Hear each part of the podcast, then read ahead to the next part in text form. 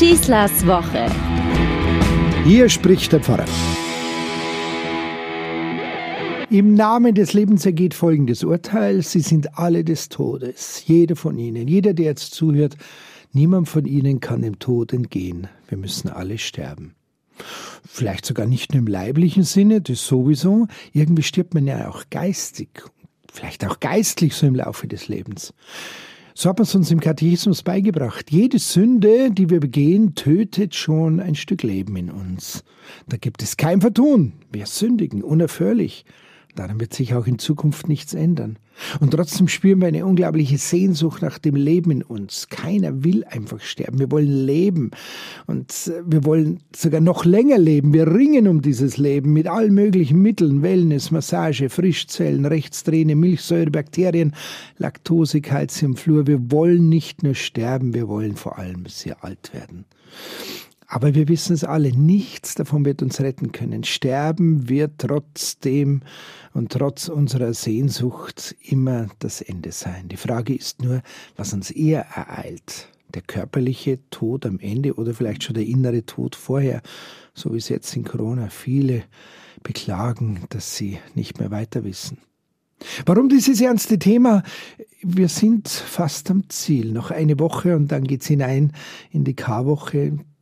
Tod, Leiden Jesu, Auferstehung. Heute am Passionssonntag verhüllt man traditionell die Kreuze in unserer Kirche. Und wenn sie dann am Karfreitag hereingetragen werden zur Verehrung, werden sie enthüllt. Dann schauen wir richtig in die Augen unseres Todes.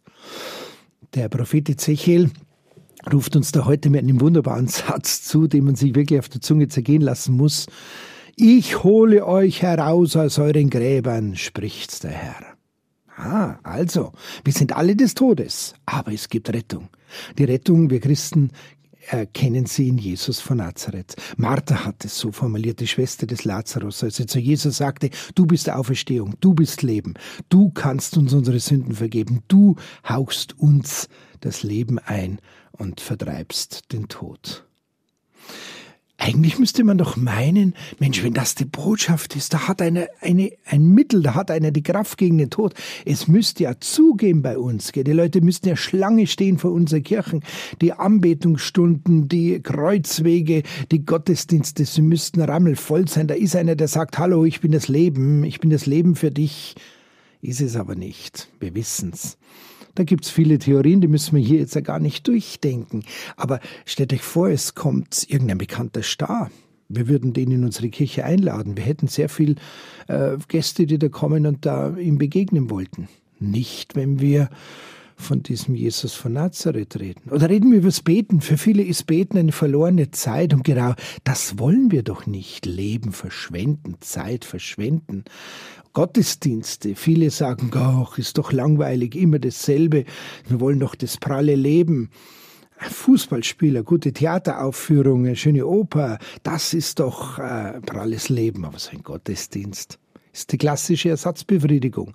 Wir fühlen uns besser, obwohl wir eigentlich doch besser wissen, dass all das unser Leben nicht retten kann. Und da kommt dieser Jesus wie den Lazarus. Er ruft uns heraus aus der Höhle unseres Lebens, die so bunt plakatiert ist, die so wunderbar nett aussieht, mit wunderbaren Prospekten des Lebens und der Zukunft. Aber es bleibt eine Grabeshöhle. Komm heraus, Lazarus, komm heraus, Junge, komm heraus, Christ, komm hinaus ins Leben und erkenne, worum es wirklich geht.